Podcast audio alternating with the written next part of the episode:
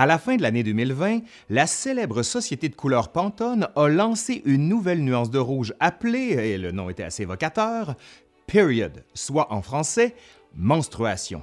Cette nuance est, au dire de la compagnie, un rouge énergisant et dynamique. Le programme derrière ce coup de marketing est cependant évident.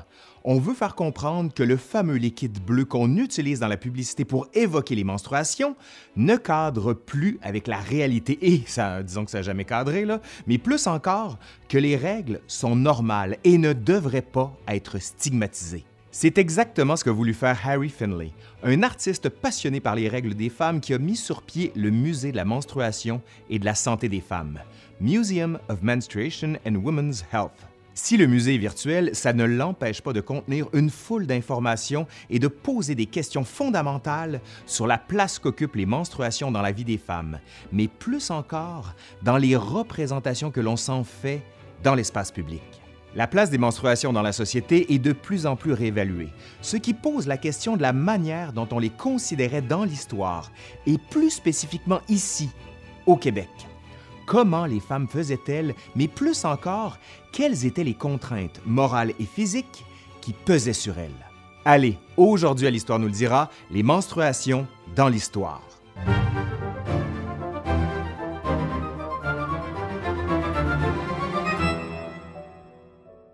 Avec la femme viennent les menstruations.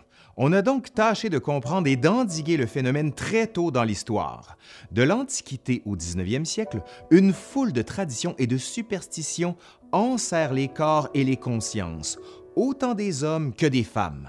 Les jugements que l'on porte envers les menstruations se convertissent très tôt en facteurs d'exclusion, reléguant la femme à une figure dominée, inférieure et parfois même dangereuse. La femme que l'on dit indisposée fait peur et on lui attribue sinon des pouvoirs maléfiques, en tout cas une forte capacité à nuire. La femme émerveille l'homme et lui fait peur, attitude contradictoire qui est constante dans l'histoire des sociétés occidentales. On considère la matrice comme un organe à part, un être vivant hébergé par le corps féminin qui a une autonomie propre on l'identifie souvent à un animal vorace, d'où les noms familiers de mufle de chien ou de museau de tanche qu'on lui donne.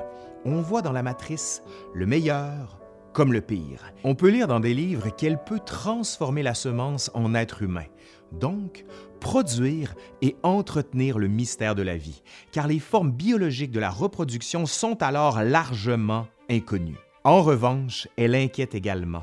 La jante masculine juge la matrice insatiable et dévorante. Plusieurs hommes la pensent capable de les engloutir tout entiers dans le duel sexuel. On peut d'ailleurs lire sous la plume de certains religieux et médecins que ce verger, c'est comme ça qu'on dit là, est aussi un cloaque, que baignée de flux menstruels, elle voisine les organes excrémentiels, ce qui est loin de lui donner un aspect positif. On raconte qu'une femme qui a ses fleurs rouges, comme on dit, est tenue pour impure et pour dangereuse. Tout ce qu'elle touche est corrompu. Le sang peut brûler les végétaux. Les substances de la maison peuvent se perdre par sa seule présence. Il existe alors une foule d'interdits la concernant. Elle ne doit pas fréquenter le rucher, parce que le miel en sera gâté. Le saloir, parce que le lard tournerait et ne pas s'approcher du lait qui ne serait plus consommable.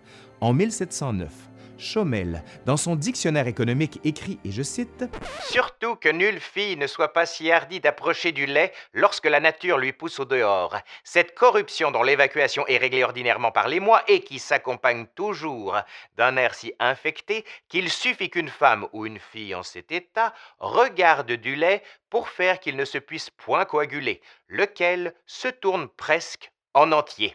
On raconte qu'on peut facilement déterminer qu'une femme a ses fleurs rouges. L'odeur est alors le signe de l'infection corruptrice des menstrues. C'est ce qu'on raconte. Cette odeur nauséabonde se dégage de la femme et la rend coupable aux yeux de la communauté. On retrouve ici une image de la féminité maléfique, construite en partie sur la figure revisitée du démon. Peu à peu, cette vision s'impose.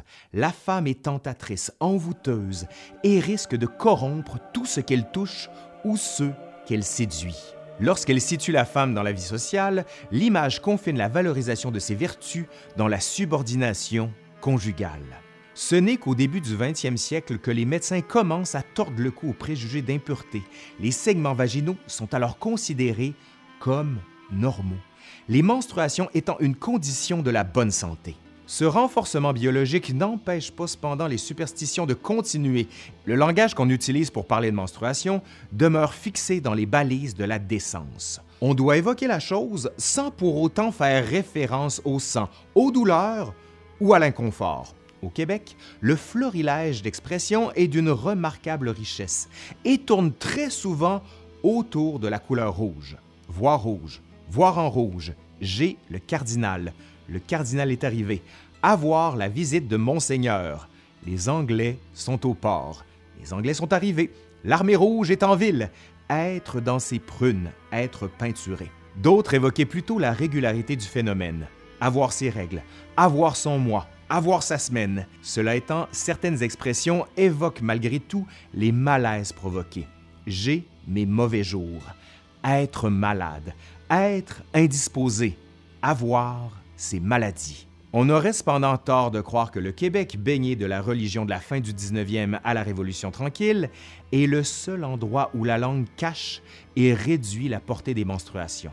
En Californie, aux États-Unis, à la même époque, on retrouve notamment les expressions period, monthlies, that time of the month, those days, qui sont tout aussi vagues et qui diminuent la portée réelle des menstruations.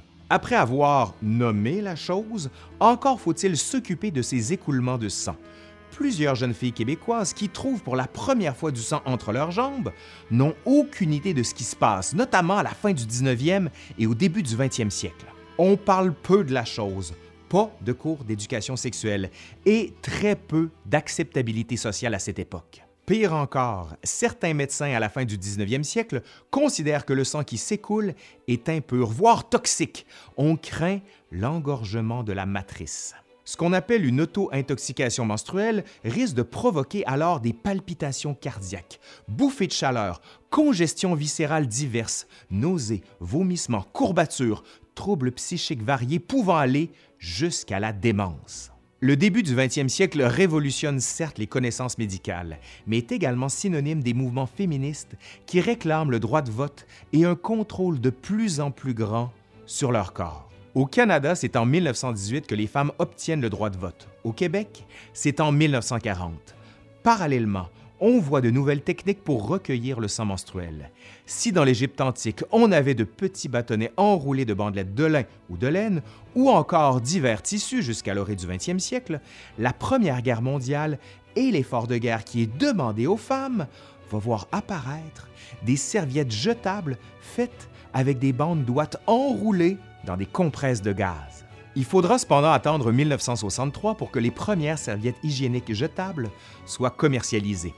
Tout cela étant particulièrement neuf quand on compare avec un 19e siècle où s'imposent les ceintures en caoutchouc munies d'une serviette en éponge qui ressemble à des gaines ou encore à des portes-jartelles.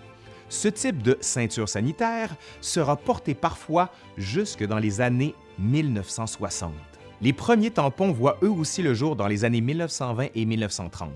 Un médecin généraliste américain, Cleveland Haas, s'inspire d'une de ses amies qui utilisait des éponges pour absorber son flux pour développer les premiers tampons en 1937, qui sont commercialisés sous la marque Tampax. Ce que plusieurs voient comme un objet qui permet aux femmes de mieux gérer leur flux menstruel est sévèrement critiqué par les religieux, ce rapport problématique à la féminité n'a rien de neuf dans l'histoire. Et le fait de voir aujourd'hui les publicités des grandes marques de serviettes sanitaires ou de tampons représenter le sang menstruel sous forme de liquide bleu transparent poursuit l'opprobre sur le cycle menstruel naturel des femmes.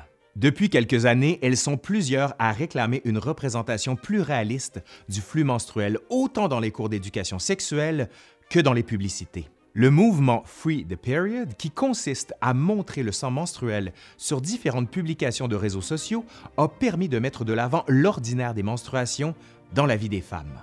On voit également une tendance à la réduction de matières jetables. Les années 2010 sont synonymes de l'adoption de plus en plus large de la coupe menstruelle brevetée en 1937. faite de silicone, elle a une durée de vie d'une dizaine d'années. Le virage écologique se poursuit aujourd'hui avec la généralisation du bio, notamment avec les serviettes lavables qu'on peut acheter ou encore fabriquer soi-même. Malgré toutes ces avancées, le malaise à parler ouvertement des menstruations demeure encore aujourd'hui. Ce dernier s'explique en grande partie par sa longue histoire qui alterne entre dégoût, pudeur et inconfort, et nous sommes, malgré nous, victimes de cette construction sociale et historique. Allez, c'est fini pour aujourd'hui. J'espère que ça vous a plu. Si c'est le cas, vous savez quoi faire. Vous partagez, vous faites un pouce par en l'air, vous commentez, vous faites vivre la vidéo. Allez, je suis Laurent Turcot de l'Histoire nous le dira et je vous dis à la prochaine. Bye!